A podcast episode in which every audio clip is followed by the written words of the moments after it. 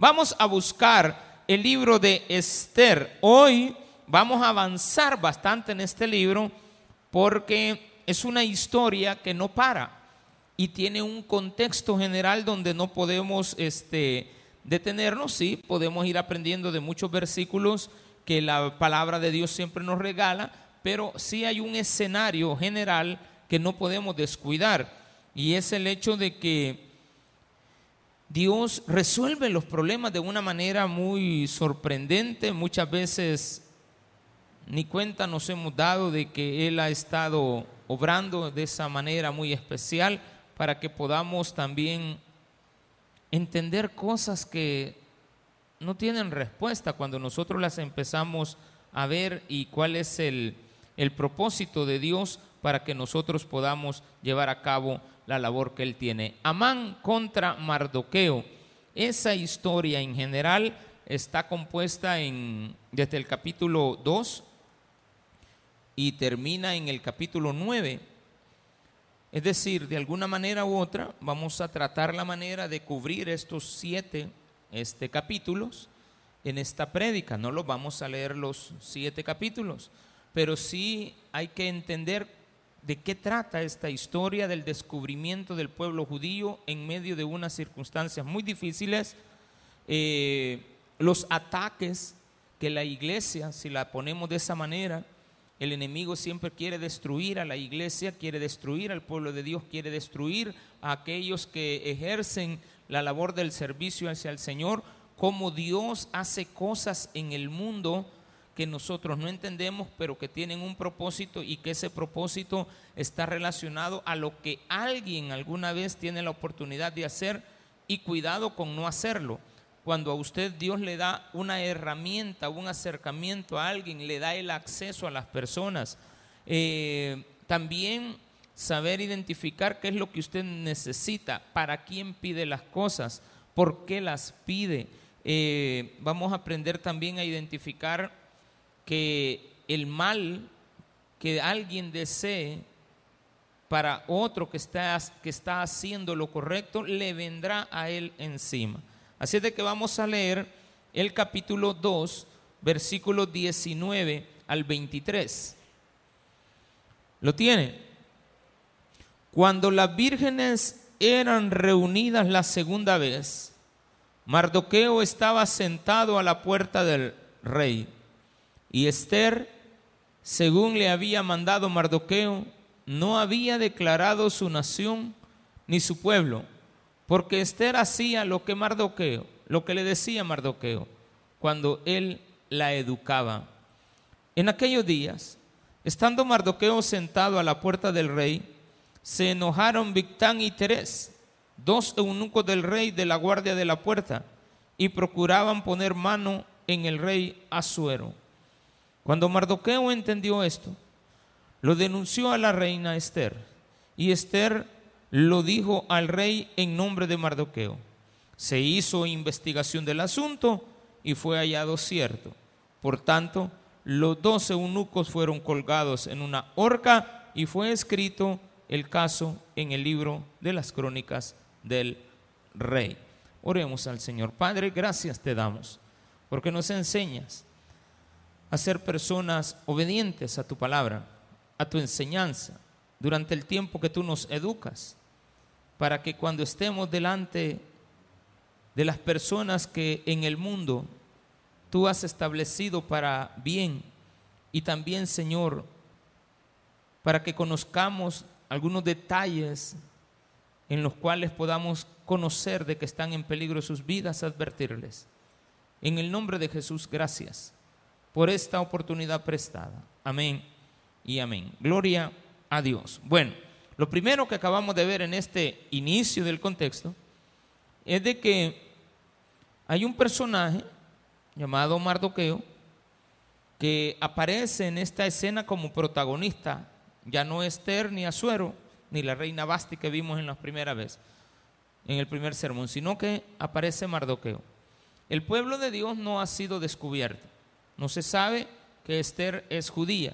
Mardoqueo tampoco ha dicho que lo es y la mayoría de ellos viven de una manera tal que no se dan a conocer porque evidentemente también están en esclavitud, pero una esclavitud que les permite vivir libremente, no que están encerrados y oprimidos en algún lugar. En la época del rey Asuero se nota que era una época de tranquilidad, no era muy conflictiva, pero también este, debemos de saber de que Dios tiene un propósito para la liberación de su pueblo y que en medio de estas circunstancias aparecen personas malas, queriendo darle golpe de Estado a un rey, a un presidente, a alguien importante. La gente cree que la Biblia no, solo de eso habla la Biblia, hermano, en toda la historia del Antiguo Testamento, en un 90% está más relacionado a los aspectos de la vida de la alta sociedad o de, las, de los ambientes de gobernabilidad. Y aquí se ve que si hay esto, esto va a causar un gran revuelto dentro de la sociedad. Mardoqueo escucha esta situación y lo reporta. No tiene él el acceso al rey, pero él sí tiene acceso a la reina. Siempre vamos a encontrar un camino para llegar al rey.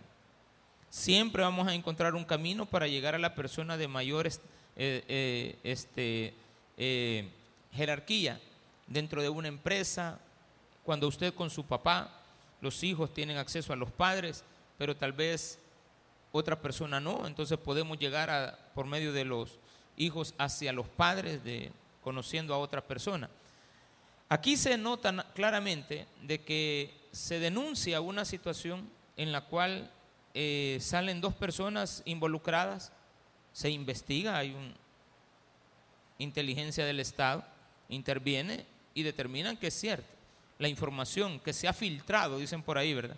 Ahí tienen los periodistas cada rato, se nos ha filtrado una información. Mucha información es falsa, pero en este caso se investigó el asunto y se encontró que era cierto. Y se condenó a las dos personas y se mataron. Bueno, después de eso aparece el capítulo 3. Voy a hacer un resumen del capítulo 3. Dice, después de estas cosas el rey Azuero engrandeció a Amán. ¿Qué pasó? Resulta que la investigación se le ha de haber dado a alguien de confianza y esta persona ha de haber llevado la información. Ella no inició la investigación, no inició el descubrimiento del asunto. El asunto se descubre entre el pueblo. El pueblo advierte y le dice a su gobernante, cuidado, aquí hay un peligro, pero no tengo las pruebas, pero sí sé que esto puede existir.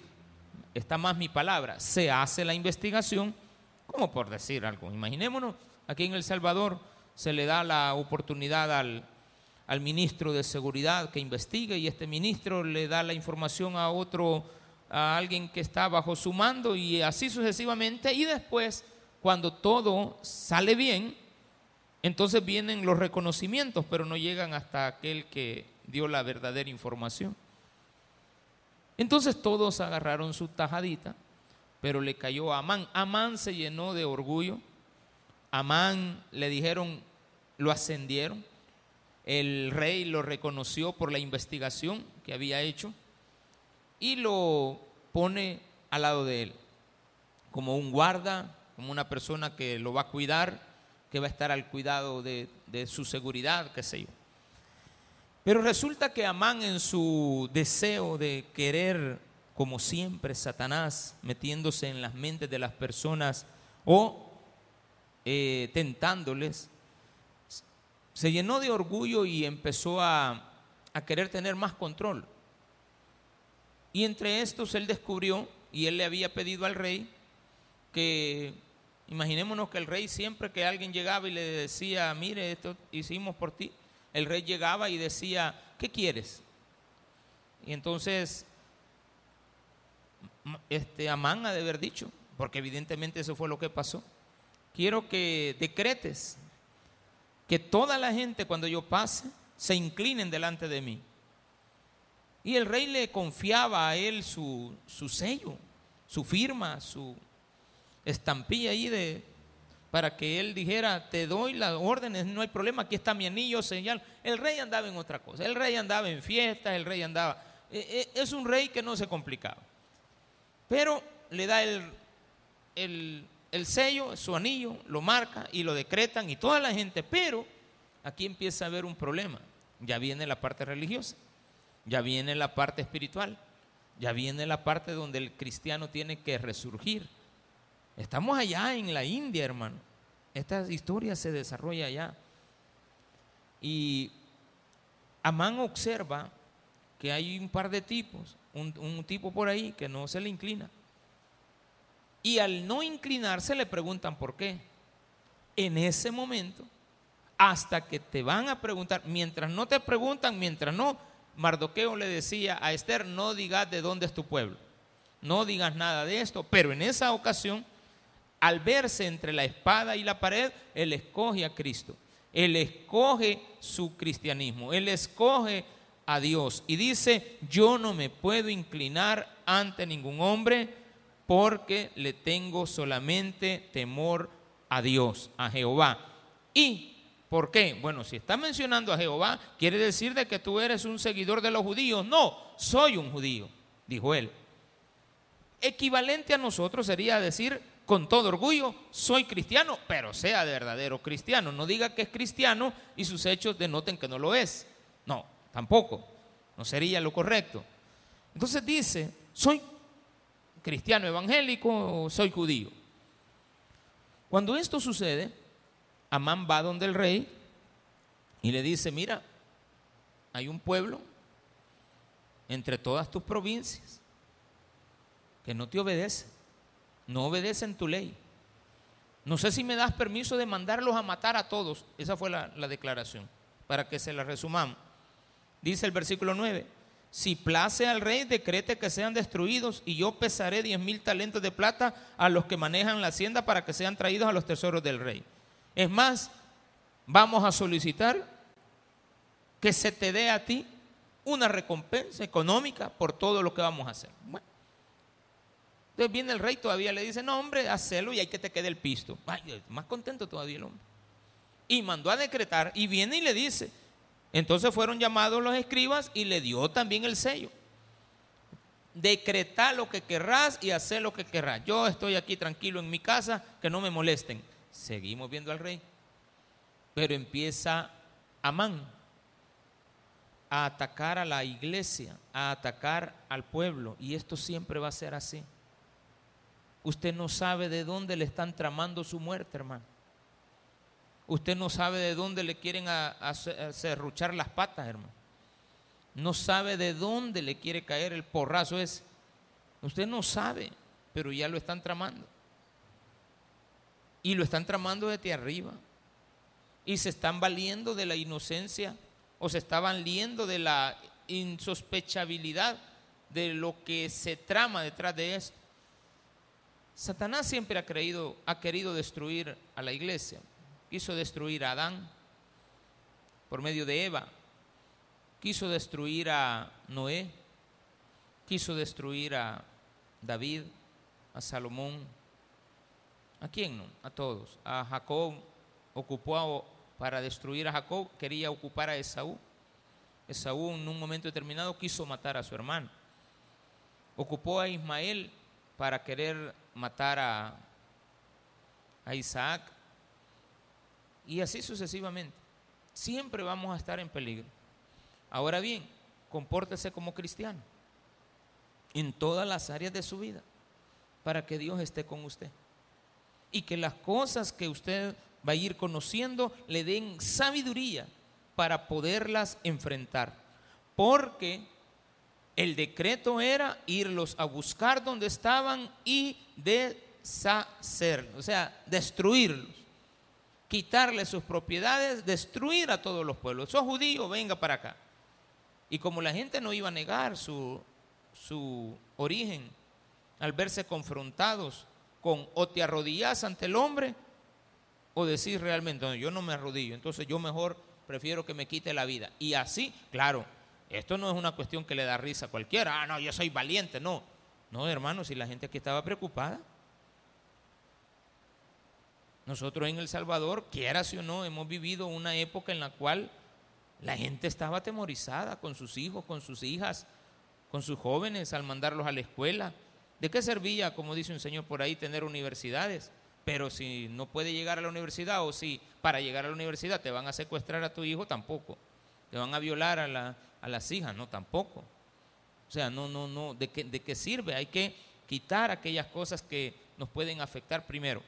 Entonces dice, mira, vamos a buscarlo y se aflige. Mardoqueo se vistió de silicio, o sea, de lamento, se puso de luto. Y todos los cristianos empezaron a vestirse de la misma manera. Empezaron a vestirse de silicio, empezaron a, tener lamento. Y de repente trata la manera, este, Mardoqueo de irsele acercando al palacio de la reina. La reina lo ve de lejos, bueno, ahí anda mi tío, pero mi tío anda triste.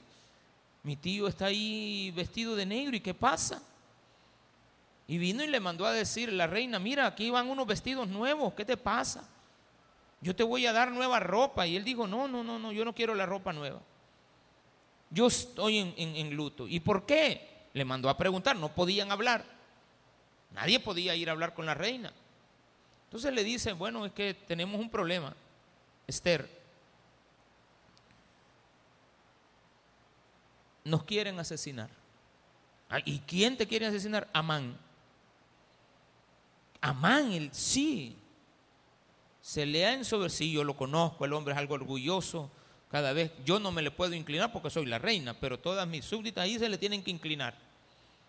Entonces no se había todavía descubierto que reina Esther era judía.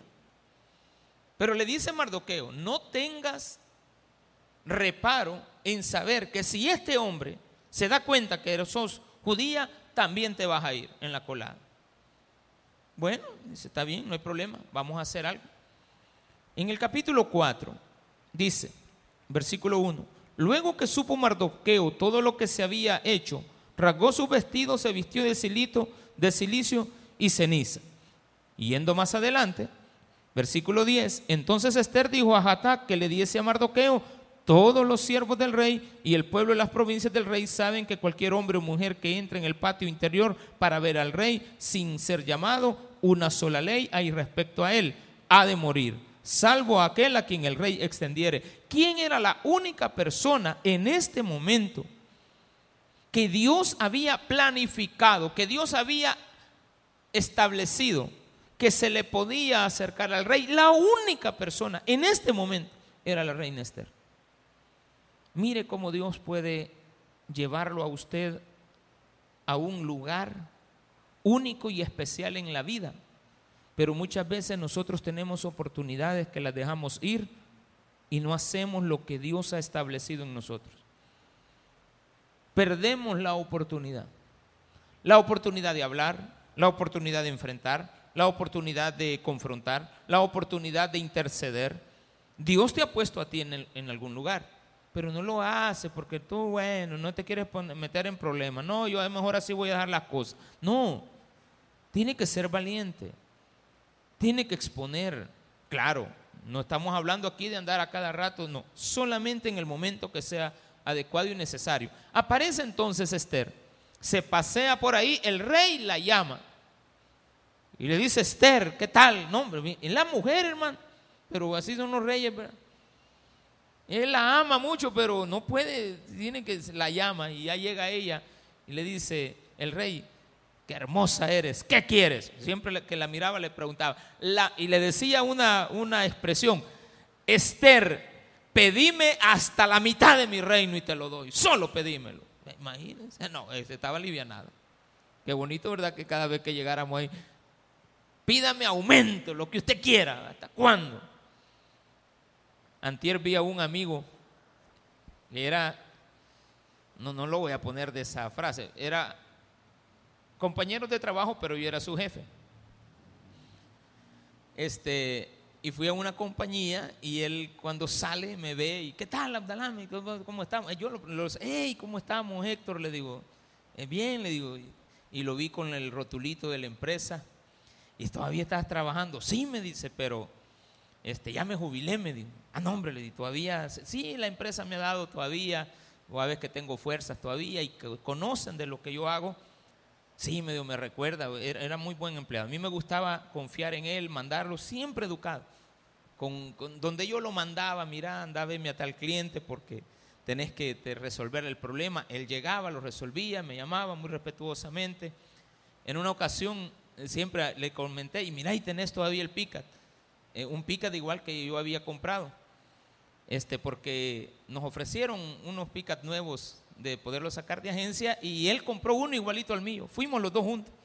Y me yo iba por un carrito pequeño y él dijo, este, nos enseñaron los picat, y yo, unos doble cabina, compremos, comprémoslo. Y él me dijo, yo también voy a comprar uno. ¿Y cuánto nos salen si compramos dos de un sol? Y así fue la historia. Y todavía nos rebajaron como 500 pesos a cada uno. Y lo único que yo lo saqué a, a un año de plazo. Y él dio un solo, hermano. Estaba bien bendecido y, yo era el jefe, hermano. Pero él tenía a su esposa que trabajaba como doctora, en, como directora de un hospital. Y me dice, mírame, ya me, ya me jubilé. Y con esta jubilación me llegó al tope, me dijo. Dije yo, ¿y a mí a cuánto me hubiera llegado? Dije yo. No, hombre, mira, me di gracias a Dios, quedé, quedé bien y estoy, estoy bien. Mira, yo, digo, pues yo hice cuenta rapidito. No, hombre, te, te estás alivianado, dije yo. Cuando uno encuentra personas correctas en la vida, tiene confianza de expresarle todo lo que quiera. La mitad de mi reino te doy, y usted tiene que despreciarlo. Porque yo después reflexioné, como esto fue en esta semana, yo iba a predicar de esto, dije, yo he despreciado muchas cosas en la vida, pero Dios me ha dado grandes cosas todavía mayores. Porque la primera pregunta de él, ¿todavía estás en la iglesia? Sí, le digo, allá estamos. Bueno, mira qué bendición, al ratito nos volvemos a hablar, ya me dio el teléfono. Y cuando me lo empezó a dar, yo todavía le dije, termina en tal no se te olvida, ¿verdad? No, le digo, no, no se me pueden olvidar los buenos momentos, la, gente buena. Ah, he olvidado los teléfonos de los malos, pero de los buenos no me puedo olvidar, ¿de acuerdo? Hay que mantenerlos ahí en la mente. Los otros los tengo de lejos, hasta se han borrado los contactos y todo lo demás. Nunca los he eliminado porque nunca los he tenido. Pero la mitad de mi reino te doy. Y ella le dijo, mira, yo lo que quiero solamente es algo. Ya, la inteligencia. No llegó con patada al pecho diciendo, mira, hemos descubierto que Amán, ay hermano, se le iba a venir todo, demostrámelo. Necesito que vengas a mi fiesta. La reina invitó al rey. Voy a preparar un banquete especial para ti, pero necesito algo. Que traigas contigo a Amán a la fiesta. Y ya lo llevó, ¿verdad? Y entraron, le preparó el banquete, están ahí, le dice la reina. Otra vez el rey la vuelve a ver al siguiente día. Y al nomás ver la reina Esther, como que no la había visto, como cuando los perritos, uno se va a la casa y regresa uno y le vuelven a mover la cola y vuelve a entrar, igualito. Esther le dice, ¿qué tal? ¿Cómo está bien, rey? Le, le extiende el báculo y le dice, pedime la mitad de mi, reino y te lo doy, reinita. Y otra vez la reina. Y el amán ahí al lado, oyendo, ojalá que no le diga que sí, porque me va a quitar a mí también alguna parte. Amán quería todo. Y le dice, no, yo quiero que mañana vengas a, otro, a otra fiesta. Quiero que venga también Amán. Bueno, sí, pero mañana voy a hacer otra. La reina sabía que tenía que entretener al rey y Amán en su deseo de destruir a todo el pueblo, porque habían echado suerte. La Biblia nos enseña que habían echado suerte sobre la situación y que la suerte había caído en una fecha determinada.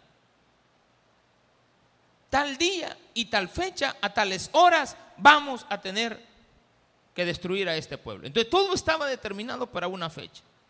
Póngale usted, qué sé yo, el día del cumpleaños, 10 de junio, para que no se le olvide a usted.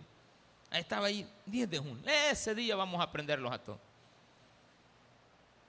Y ella estaba dilatando.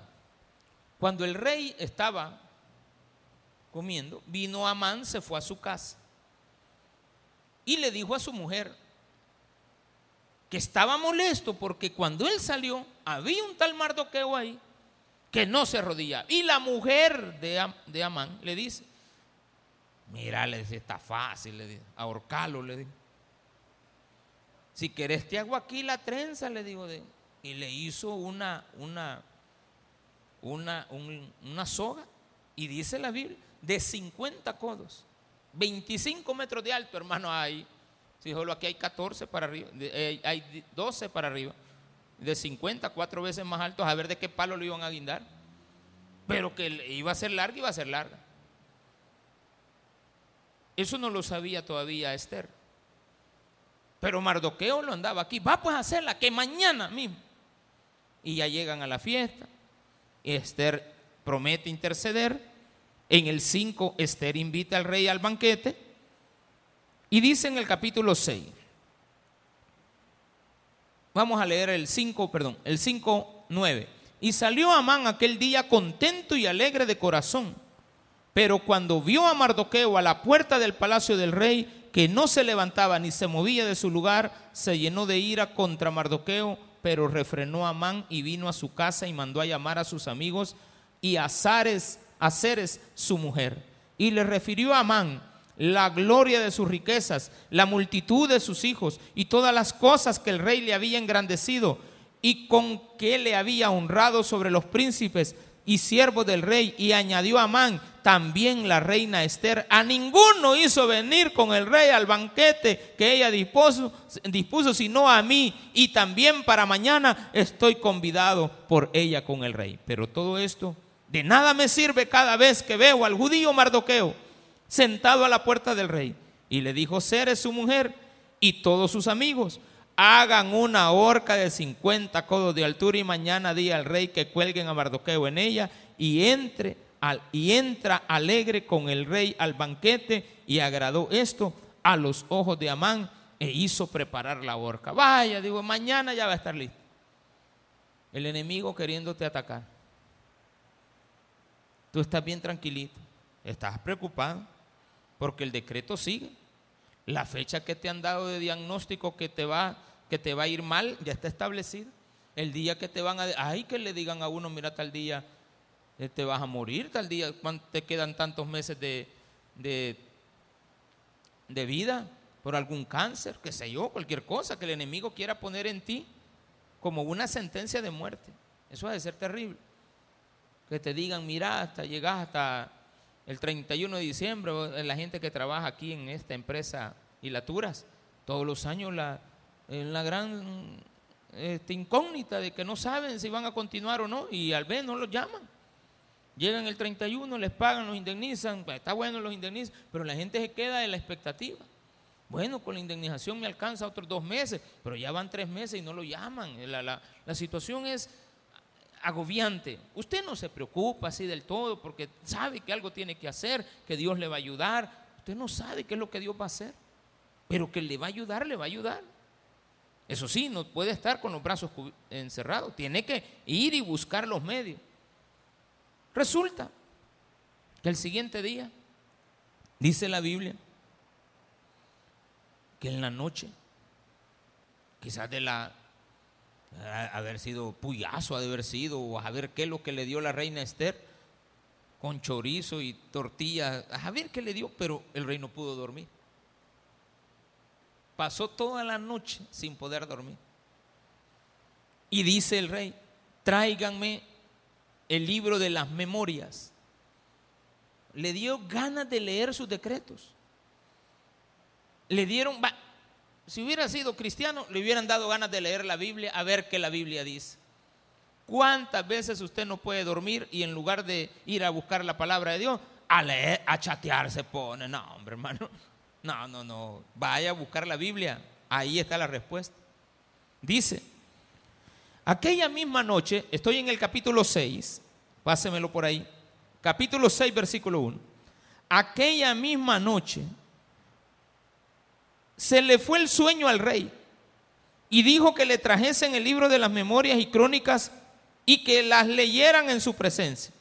Entonces hallaron escrito que Mardoqueo había denunciado el complot de Victán y de Teres, dos eunucos del rey, de la guardia de la puerta que habían procurado poner mano en el rey Azuero.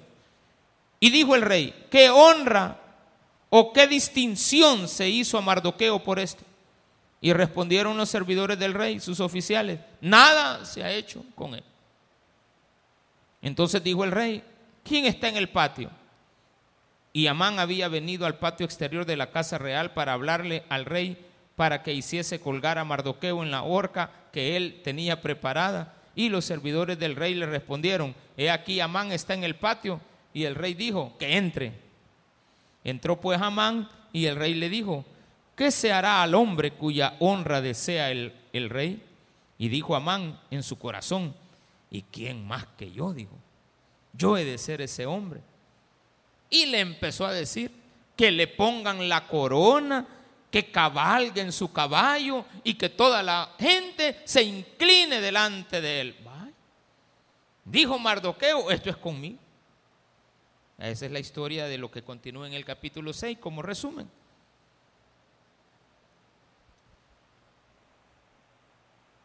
Y viene el rey, como él no estaba pensando en él, mire cómo Dios cambia todo y trastorna los corazones. La, la gente que te quiere hacer daño va a salir mal parada, hermano. La gente que desea un mal, tan siquiera algo mínimo para ti, un mal deseo que usted tenga en contra de un hijo de Dios. Cuidado, hermano, con eso. Yo, lo, yo siempre le he tenido temor a pensar siempre algo malo en contra de un hijo de Dios. Para mí todos ustedes son buenos. Que son rebeldes, sí, como cualquier hijo, hermano. Que se me ponen al brinco también, de vez en cuando algunos. Se me ponen así, así, pero así como que Ah, me miran a distancia. De veras. No todos, unos dos que tres. Pero digo yo, ya le va a pasar. De todo modo, eh, aquel dicho famoso, la, que vuelve, ¿de acuerdo?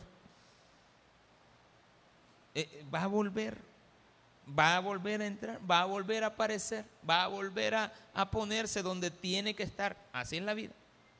Pero uno tiene que tener buenos sentimientos. Nunca tener mal sentimiento. Usted tiene que ser una persona de buen corazón. Tiene que ser una persona afable, con el corazón y el amor de Dios. Porque usted es cristiano, tiene que tener, aunque sea, hermano, mire, el poco amor o mucho amor que usted tenga, ese amor se lo ha puesto Dios. Porque el amor no viene de otro origen, sino que de Dios. Y cuando hay odio, cuando hay malos pensamientos, esos pensamientos no pueden venir de Dios, vienen de su interior. Tampoco se los ha puesto el enemigo, tampoco se los ha puesto Satanás. Vienen de su ser interior que usted ha dejado y ha permitido que le gobierne y lo ha hecho orgulloso, como fue en el caso de Amán. Esther era una muchacha inocente que no sabía lo que estaba pasando ni estaba tramándose. Pero en el corazón de Mardoqueo le advierte, esa no es ninguna maldad. Decirle, mira, este hombre nos quiere matar a todos, es un hombre malo, te lo advierto, hijo. ¿Cuántas veces nosotros le decimos a nuestros hijos, no se meta con él, no se meta con esa persona? ¿Qué pasó al final? Nuestros hijos no nos hicieron caso. Ahora tienen y están acusados de relaciones ilícitas. Están acusados de este, malas compañías. Porque es la, la otra frase que le puede poner. Malas asociaciones. Pero cuando usted tiene un buen corazón, Dios está obrando a su favor. Y aparece aquí Mardoqueo, eh, siendo de alguna manera expuesto por la mente del rey. Jamás el rey le dijo, mira, Amán, fíjate que hay alguien que, que hizo algo por mí y yo no lo he premiado. Al tal Mardoqueo, ay, inmediatamente la cosa hubiera cambiado. Pero no, Dios le puso eso en el corazón al rey. Usted nunca sabe por qué a usted le llamaron, a usted lo buscaron, de entre muchas personas. Usted no sabe por qué, qué puso Dios en el corazón de una persona para premiarlo. Recuerdo el día que, cómo fue que yo llegué a empezar a tener mi relación de pastoral, digamos, ya como responsable de una iglesia. ¿En qué momento en la mente del el pastor junior Dios le puso en su corazón que llamarme para asignarme la iglesia de la colonia Sacamil. No sé. Lo que yo sí sé que estaba en la casa, vivíamos en San Jacinto, en la colonia, ah, se me escapa siempre el nombre, este, por la calle México, se me olvida el nombre. Y recibí la llamada. Y la llamada era, mira, tenemos un problema en una iglesia, el pastor se ha ido, nos ha abandonado, nos ha dejado, pero quiero saber si usted estaría dispuesto. Hemos he pensado, está bien. No, no hay problema. Mañana mismo. Y ya salimos con mi esposa a buscar un local y lo hallamos. Todo Dios lo pone. Todo Dios lo pone. El local que encontré era una iglesia mormona. Y ahí me fui a meter. A una iglesia mormona. Yo no sabía que era la iglesia mormona, pero yo vi que había un había un local y ya cuando entré me di cuenta que era una iglesia. Bueno, pero le pregunto al Señor, mire, ¿y este local lo alquilan? Sí, me dijo, pero eh, ya tiene una iglesia. Ah, de ver, ah, pues no, le dije, no, es una iglesia, pero ya se van a irme. Vaya, qué bueno. ¿Y cuánto quieren? A mil, mil doscientos dólares mensuales. Así. Pero dije yo, bueno, lo gano, o sea, lo voy a pagar. No, o sea, no tengo congregación, simplemente, bueno, hay que pagarlo. Y le digo, mire, pero ¿por qué no hacemos un trato? Porque no, no me permite pagárselo. Y le pago la, la prima, porque querían una prima y yo no tengo primas, ¿de acuerdo? Solo primos. Y yo creo que el Señor no iba a querer primos, sino que quería una prima, ¿de acuerdo? Yo le dije, mire, yo no tengo ninguna prima ahorita aquí disponible, ya todas están casadas. Este, y ya hagamos lo siguiente, porque no me diluye en un año, en 10 meses, en 10 meses el otro pago. Y así sí, me quedó la cuota. Al principio era caro, pues no tenía ni, ni congregantes ni nada, y empezar a soltar, pues estaba, difícil, pero se podía. Ya habíamos hecho cuentas con mi esposa, ah, no, no, nos, no nos afectaba, sí un poquito, pero no mucho. Y ya lo hicimos. ¿Quién pone en el corazón eso? Cuando me vine para acá, ¿quién puso en el corazón del pastor general mandarme para Pop? ¿Quién? ¿Alguien le recomendó? No, estoy bien seguro, pero bien seguro que esas cosas no vienen de un hombre, vienen del corazón de Dios. Y uno tiene que cuidar lo que Dios le ha dado. Tiene que ser muy respetuoso con lo que Dios te ha dado. Tenemos que cuidarlo. Tenemos que procurarlo. Y eso es lo que estaba haciendo Esther, cuidando a su pueblo. Porque ahora a ella le dijo Mardoqueo, solo a ti se te ha dado acceso al rey Esther. Ocupa ese medio. No lo dejes ir. Estamos en peligro. Y evidentemente, cuando el rey despierta, llega y le dice, ¿quién es el que está en el patio? Pásenme a alguien. Amán es el que está en el patio. Llámamelo. Y él, como era su consejero, le dijo, ¿qué haremos a aquel hombre que haya hecho algo por mí y no se le haya hecho honra. Bueno, hombre, que le den aquí, que le den allá y que le den todo lo que, lo que pueda ser este, provisto. Bueno, si seguimos leyendo, en el capítulo 6, versículo 10, entonces el rey dijo a Amán, date prisa, toma el vestido el caballo como tú has dicho y hazlo así. Y aquí le da en la trompa. Con el judío Mardoqueo. Porque el rey se dio cuenta que era un judío. Que se acordaba que a qué pueblo iban a matar, no sabía. Porque el rey solo le había dado el anillo y él le había hablado de un pueblo que no honra las leyes del rey. Y el rey dijo, bueno, un judío, este es uno, uno de los más pueblos que tengo. Y cuando Dios le, eh, este, el rey le dice a, a, a, Amán, ponele lo que ha dicho, esto le corresponde a Amán. a, a Mardoqueo, ay Dios, este hombre se le fueron los colores. Le ha de verdad o diarrea, le ha de verdad. Todo la comida del día de ayer le ha de haber vomitado. Todo. Porque dice. Entonces el rey dijo a Amán, date prisa 11. Y Amán tomó el vestido y el caballo y vistió a Mardoqueo y lo condujo a caballo por la plaza de la ciudad El Mardoqueo arriba del caballo y el otro Amán abajo, hermano. Después de esto, Mardoqueo volvió a la puerta real y Amán se dio prisa para irse a su casa, apesadumbrado y cubierta su cabeza. Fue y le contó a la mujer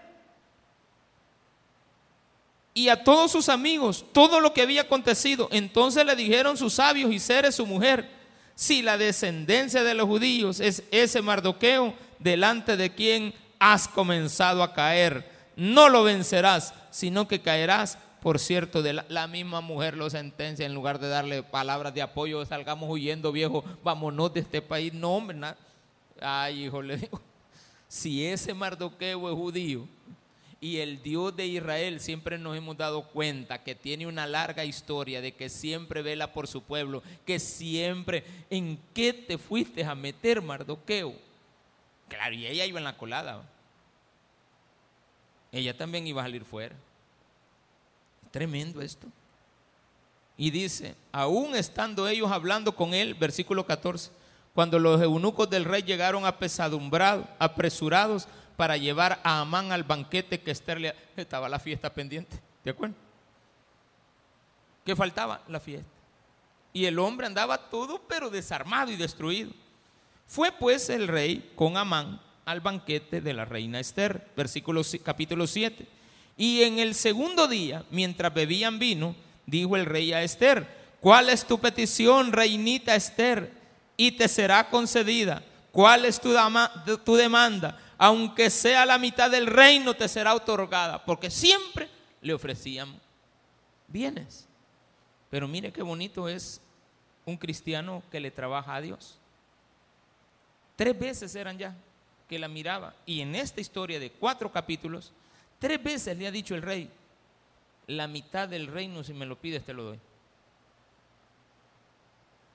Nunca le pidió el rey. Nunca le pidió eso. No, yo quiero que vengas a un banquete. ¿Qué más querés, reinita? Que vengas a otro banquete, rey. ¿Qué más querés, reinita? Aquí ya viene y le dice. Entonces, la reina Esther, usted mire, usted como cristiano y bien portado, educado en el cristianismo, porque dice la Biblia que la reina Esther había sido educada por Mardoqueo en la ley de Dios. Cuando sus hijos crezcan, se va a dar cuenta que sus hijos delante del mundo no escogerán al mundo, sino que escogerán hacer lo correcto. Y lo correcto siempre prevalece más que cualquier cosa. Cuando usted hace lo correcto, usted se siente en paz. Haga lo incorrecto y usted va a andar agobiada la vida. Así como Amán hizo lo incorrecto, como terminó apesadumbrado, afligido. Haga lo correcto, como estaba en Mardoqueo. Le dieron la noticia que los iban a matar. Se sometió a la voluntad de Dios.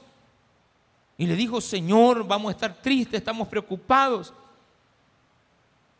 Y Dios le dijo a Mardoqueo, para eso tengo ya a la reina Esther a la par del rey. Ha de haber dicho Mardoqueo, hoy entiendo, hoy entiendo por qué mis hijos están lejos de mí.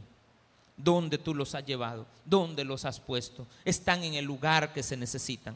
Para interceder, no para pedir bienes, no para servirle a alguien más. No, es para que tú defiendas a tu pueblo, es para que defiendas el nombre de Dios, es para eso que lo has puesto ahí. Dice entonces en el 3, entonces la reina Esther respondió y dijo, oh rey, si he hallado gracia en tus ojos y si al rey place, séame dada mi vida por mi petición y mi pueblo por mi demanda, porque hemos sido vendidos. Vendidos. Yo y mi pueblo para ser destruidos. ¿Y eso? Para ser muertos y exterminados. Si para siervos y siervas fuéramos vendidos, me callaría. Pero para nuestra muerte sería para el rey un daño irreparable. Respondió el rey Azuero y dijo a la reina Esther, ¿quién es ese? ¿Y dónde está el que ha ensoberbecido su corazón para hacer esto? Esther dijo, el enemigo y adversario, dos nombres de Satanás. El enemigo y adversario, otro nombre, malvado, es este malvado Amán, fuerza, determinación, confrontación. Pero la reina está del lado del rey, ¿va? Ah, ah, ah, no, no, no, no, no, no está enfrentándolo ella sola como muchas veces nosotros salimos a buscar pleito en la calle. Permitime, ya lo voy a ir a buscar. Y sale a buscar al... Y le va a tocar la puerta de su casa. Hermanito, usted ya ahí, desde que le tocó la puerta, usted ya está en la habitación de él. La persona puede llamar a la policía, no, eh, usted no sabe dónde se va a ir a meter. No, aquí la reina sabe que ya está bajo la protección del rey. Siempre tiene que asegurarse usted, nunca se le olvida, jamás se le olvida, que primero tiene que buscar la protección del rey. No vaya a ir al mundo a pelear solo. Satanás tiene poder. El mundo lo va a destruir a usted también. Porque muchas veces nos dejamos ir por nuestros deseos carnales y nos va mal. No andamos bien. Y luchamos contra esas cosas que nos dañan. Pero porque no podemos, pero deseamos. El problema es que en lugar de buscar a Dios en esos momentos determinados de la vida, nos dejamos llevar por nuestra carne, por nuestros deseos, por lo que el mundo presenta, por las cosas que de repente usted mismo va a buscar. Dice entonces. Respondió el rey y le dijo, ¿dónde está? ¿Es este malvado Amán? Entonces se turbó Amán delante del rey y de la reina, porque ya se había descubierto que Amán era el malvado. El anillo era del rey, Luego el rey se levantó del banquete encendido en ira y se fue al huerto del palacio y se quedó Amán para suplicar a la reina Esther por su vida, porque vio que estaba resuelto para él el mal de parte del rey. La reina se queda con Amán y Amán le pide que por favor interceda por ella, pero el rey no quiere ni ver a Amán. Se va de la presencia, se mueve él. Ay, quédate vos pero el rey no lo quiere ver. Y eso es muy importante. Muy importante en la vida. Que la gente mala, la misma Biblia dice, sean echados delante de Dios.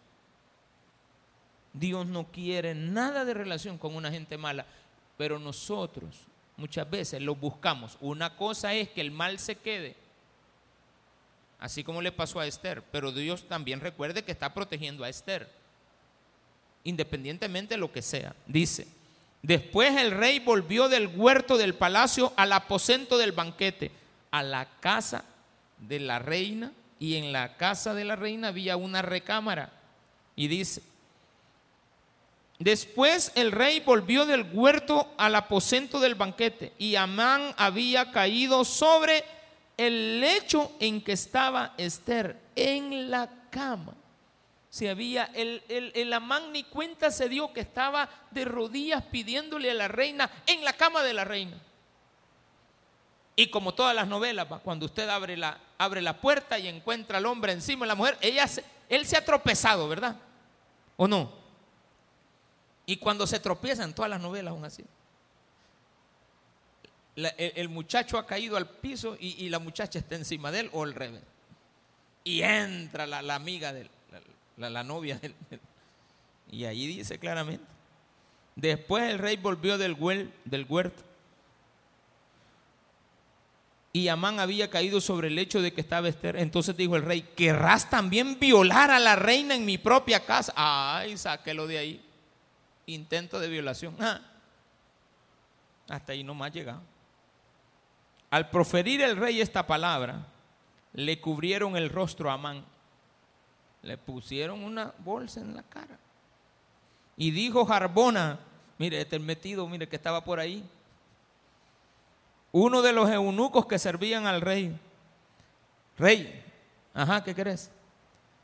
En la casa de Amán hay una horca de 50 codos de altura que hizo Amán para Mardoqueo, el cual había hablado bien por el rey. Entonces el rey dijo, cuélguenlo ahí. Sencillo. ¿Cuánta gente ha hecho tantas maldades y ahora tienen que pagar las consecuencias de su maldad. Esta historia habla de una lucha, a pesar de que es una historia que, mire, cuando usted lea a Esther, yo le aseguro, le va a pasar lo que a mí me ha pasado ya como cinco veces, que he comenzado a leer el libro de Esther y no paro, hermano. O sea, empiezo capítulo 1, capítulo 2, y, es emocionante. O sea, es uno de los libros que más emoción dan leer. Otro es el de, el de cantar de los cantares. No, hombre, uno empieza a leer y, uno dice, qué bonita esta historia. Porque en, la mente, claro, no todos hacen eso, pero yo le, lo invito a que lo practique. Cuando usted vaya leyendo la Biblia, usted deténgase un momento. Y cuando empiece y empiece a leer cosas históricas, no apocalípticas porque nos cuesta entenderlas en figuras, pero sí cuando son historias, imagínese los escenarios. Vuele con su mente y vea a las personas. Haga las personajes reales de su vida. Si quiere, cierre los ojos y, y piense cómo se suscitaron las cosas. Y usted va a encontrar que en medio de esas escenas, usted es uno de ellos. Usted es un protagonista de esta historia de esta novela de la vida real, de esta historia emocionante, de cómo puede terminar alguien malvado, cómo puede terminar y descubrirse. A veces en muchas series el mal triunfa, pero aquí está determinado que el mal tenía que ser destruido. Falta la historia de la otra semana, que es la fiesta del Yom Kippur, donde vamos a leer los últimos tres capítulos de esta historia. Pero dice esto para terminar, versículo número 10. Así colgaron a Amán en la horca que él había hecho preparar para Mardoqueo, y se apaciguó la ira del rey. El mismo día, capítulo 8, el rey Asuero dijo a la reina Esther, la casa de Amán, enemigo de los judíos, y Mardoqueo vino delante del rey, porque Esther le declaró lo que él era respecto a ella. Rey, te quiero decir, ese hombre Mardoqueo es mi tío. Él es el... No te... Sí, rey. No te. Sí, él es mi tío. Qué bendición. Y le dio la casa de Amán. Y le dijo a la reina Mardoqueo, Mardoqueo, la casa de Amán, que era del rey. Sacó al Mardoqueo, a la, Amán de ahí, a su mujer, a las Ceres y a todos los eunucos y a todos los que estaban ahí. Y se la dio a Amán, a, a Mardoqueo. Se quedó todo feliz, contento, pero venía algo. Ya las cartas habían sido enviadas y al siguiente día comenzaba la matanza de todos los judíos. Entonces viene Mardoqueo y le dice a todos que se preparen, que se defiendan, que ya tienen que tomar acción. Porque el enemigo que les quería la muerte ha sido destruido, pero las cartas han sido enviadas. Y como las cartas no están firmadas por Mardoqueo, por, por Amán, perdón, están firmadas por el rey. Y ya los soldados andan en todas las puertas no buscando a los jóvenes, como dijo el presidente de Colombia, no, a los jóvenes asesinos, porque hay que ponerles a palabra. Es cierto que son jóvenes, pero son asesinos y están condenados, no son inocentes. Y todos estos andaban en las puertas buscando a sus hijos y a sus hijas, pero tenían que defenderse. Hoy defiéndanse, porque le dice en el capítulo número 10, 8, 10, para ir avanzando en esto. Y escribió en nombre del rey Asuero y lo selló con el anillo del rey y envió cartas por medio de correos montados en caballos veloces procedentes de los repastos reales que el rey daba facultad a los judíos que estaban en todas las ciudades para que se reuniesen y estuviesen a la defensa de su vida, prontos a destruir y matar y acabar con toda fuerza armada del pueblo o provincia que viniese contra ellos, y aún sus niños y mujeres y apoderarse de sus bienes. En un mismo día, en todas las provincias del rey Asuero, en el día 13 del mes duodécimo, que es el mes de Adar, la copia del edicto que había de darse por decreto en cada provincia para que fuese conocido por todos los pueblos, decía que los judíos estuviesen preparados para aquel día para vengarse de sus enemigos. Los correos, pues, montados en caballos veloces, salieron a toda prisa por la orden del rey y el edicto fue dado en Susa, capital del reino. Y salió Mardoqueo de delante del rey con vestido real de azul y blanco y con un azul y blanco, mire, está bonito este color, ¿sí o no? La bandera del Salvador, ¿verdad? De azul y blanco y una gran corona de oro y un manto de lino y púrpura, la ciudad de Susa. Entonces se alegró y regocijó y los judíos tuvieron luz y alegría y gozo y honra y en cada provincia y en cada ciudad donde llegó el mandamiento del rey los judíos tuvieron alegría y gozo, banquete y día de placer. Y muchos de entre los judíos de la tierra se había que se hacían judíos porque el temor de los judíos había caído sobre ellos. Mire, hasta se nos creció el pueblo, hermano la gente se unió. Qué bueno es ver a un pueblo unido, a un pueblo luchando por su vida, tomando en cuenta que en este caso se mandaron noticias urgentes. Ahora, si esto se hubiera dado ahora, pues un, un Twitter hubiera sido suficiente, ¿verdad? Pero ahí no habían Twitter. Habían que mandar caballos. Es lo mismo. La noticia llega. La pregunta es, y usted está preparado y realmente usted está consciente que debe defenderse del enemigo o está al lado de él y ha estado a la par de él. Si usted ha estado a la par del enemigo, si usted ha sido una persona que ha colaborado con esos malos pensamientos, con esas malas decisiones, con esas actitudes equivocadas, créamelo con toda sinceridad, no está a la altura de defenderse. Pero aquel que hace lo correcto puede velar por su vida. Dios estará con usted. Nunca la desamparará. Le han dado la noticia de que viene un cáncer terminal. Luche, defiéndase. Ayer subía un Twitter, la niña, no Twitter, un mensajito, la niña Sandra Martínez, la diputada de, del Departamento de la Libertad, que es la del, la del agua, la, la del clima. Ella está padeciendo de un cáncer muy fuerte. Por eso es que ha salido de los medios. Usted se ha dado cuenta de esa noticia. Pero qué bonito es verla en una, en una sala donde hay varias personas que padecen de cáncer y ella escribe algo, pero bien fuerte, toca, empuja, anima.